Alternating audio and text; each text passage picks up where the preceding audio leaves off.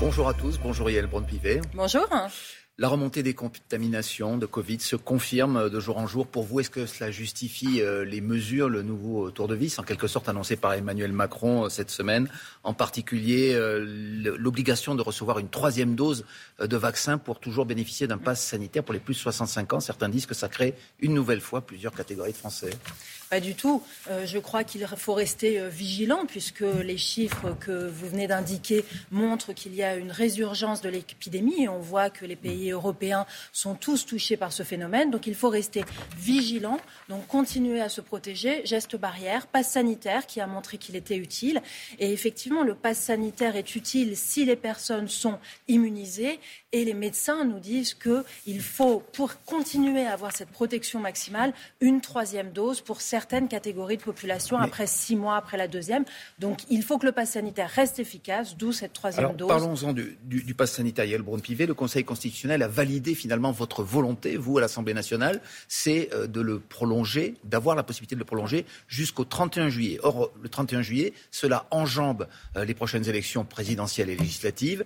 Vous pouvez décider une telle mesure alors que les Français vont, eux, décider de leur politique de santé également au printemps prochain bah, ce qu'il est important de faire, c'est de donner au gouvernement les outils pour pouvoir lutter contre cette épidémie, dont tous les médecins nous disent qu'elle ne va pas se terminer en janvier, ni en février, ni en mars. Elle va rester là.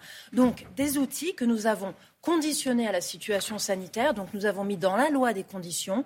Nous avons donné, exigé du gouvernement qu'il informe régulièrement le Parlement, qu'il nous remette des rapports, qu'il nous remette des rapports.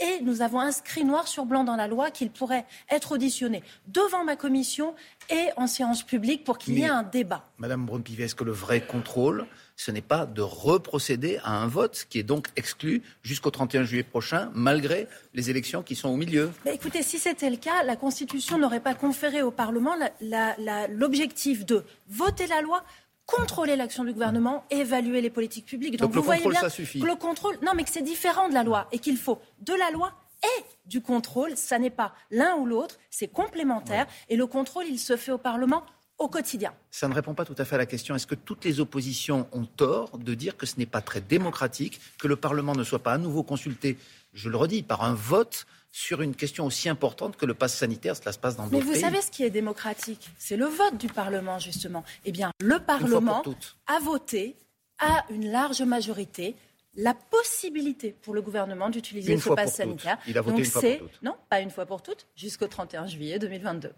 Le reste de l'intervention d'Emmanuel Macron, euh, mardi, a ressemblé à un, début de, programme. Hein. On a tous noté, euh, avec un, fort parfum de libéralisme économique, on dit euh, certains, le contrôle des chômeurs, le repoussement de l'âge de la retraite, le choix du nucléaire.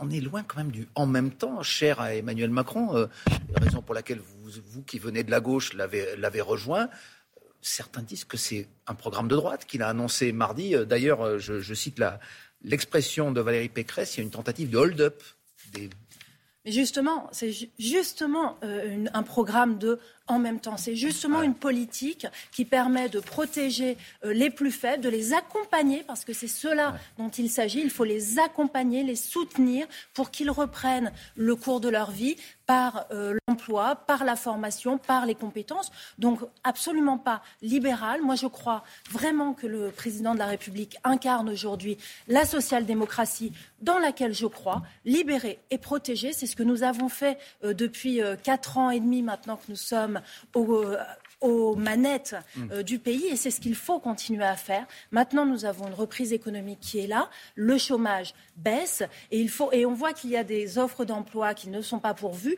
Donc notre boulot maintenant, c'est de faire en sorte que ça matche entre les offres d'emploi et les gens qui sont trop éloignés aujourd'hui de cet emploi. Vous venez de la gauche, vous avez toujours voté PS avant de rejoindre euh, En Marche, c'est vous-même qui l'avez dit. Mhm. Vous ne comprenez pas le sentiment qu'ont les électeurs de gauche vis-à-vis -vis de la politique d'Emmanuel Macron Ils se trompent ce n'est pas une politique qui, économiquement, est la même que celle que proposent les Républicains aujourd'hui? Mais écoutez, pour pouvoir faire une politique sociale, pour pouvoir accompagner les plus faibles et les plus fragiles, il faut avoir une économie qui fonctionne. Autrement, vous n'avez pas le financement nécessaire pour effectuer ces politiques sociales. Donc c'est ça les deux jambes dans lesquelles moi je crois profondément avoir une une économie qui soit libérée, qui soit déverrouillée pour que le pays puisse conquérir euh, sa place dans le monde et en même temps ne laisser personne sur le côté. Donc on est en même temps. C'est vraiment moi ce en quoi je crois et ce en quoi je milite depuis euh, longtemps. Alors on peut être en même temps social-démocrate, comme vous venez de le dire,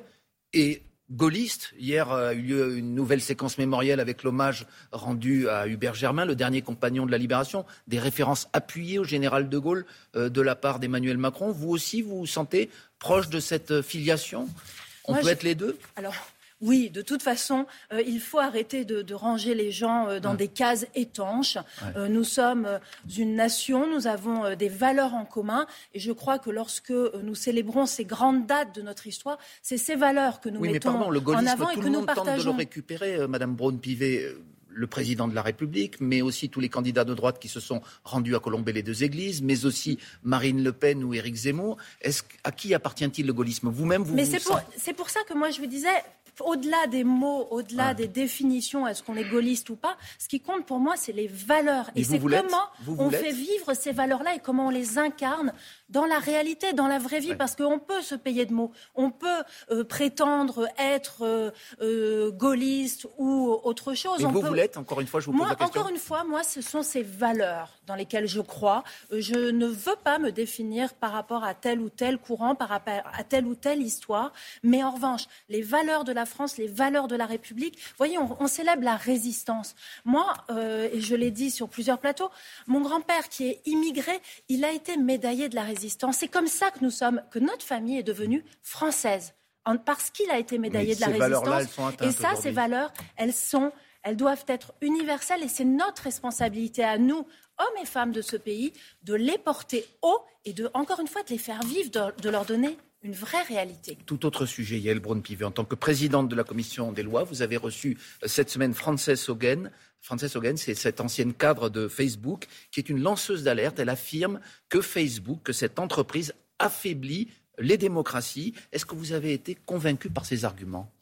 J'ai été convaincu du fait que la situation est préoccupante et qu'il est impératif euh, d'avoir un contrôle sur ces entreprises qui, effectivement, grâce aux nouvelles technologies, grâce à l'intelligence artificielle, aux algorithmes, peuvent diriger, peuvent influencer euh, les contenus auxquels nous avons accès. Et il est impératif de pouvoir avoir un droit de regard sur ces influences parce que euh, ça fait courir effectivement un risque à nos, à nos démocraties. Donc il faut. Mais c'est-à-dire, qu'est-ce qui est dangereux avec Facebook aujourd'hui? Que ce soit un relais d'opinion? Est-ce que ce n'est pas aussi un, un, progrès de pouvoir s'exprimer par les réseaux sociaux Alors oui, mais ce qu'elle nous a expliqué justement, c'était que les opinions qui étaient mises en avant étaient sélectionnées, que ce n'était pas que toutes les opinions n'étaient pas sur un pied d'égalité, et que euh, c'est cela qui était dangereux dans le sens où manifestement certaines entreprises mettent en avant des contenus dangereux, des contenus plus euh, extrémistes, parce que c'est cela qui euh, va euh, générer plus d'audience, plus de, plus de commentaires, etc.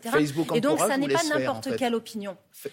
Manifestement, en tout cas, il y aurait, et c'est ça qu'elle dénonçait, des éléments de preuve qui montraient que Facebook encourageait cela. Et donc, d'où l'intérêt d'avoir des lanceurs d'alerte de l'intérieur qui, qui peuvent dénoncer. Et notre boulot à nous, c'est de les protéger pour qu'ils puissent justement euh, dénoncer ces agissements.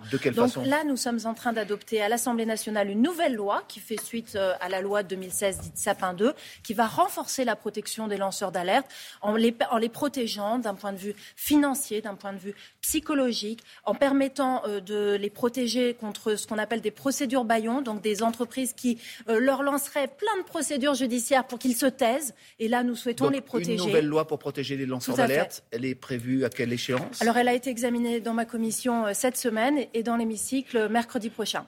Il y aura une euh, proposition de Donc, loi. avant la fin de l'année, la législation française sera renforcée pour protéger nos lanceurs d'alerte et les lanceurs d'alerte européens. On vous a entendu. Merci beaucoup. Merci à vous. Pivet, députée des Yvelines et présidente de la commission des lois, suite de Télématin.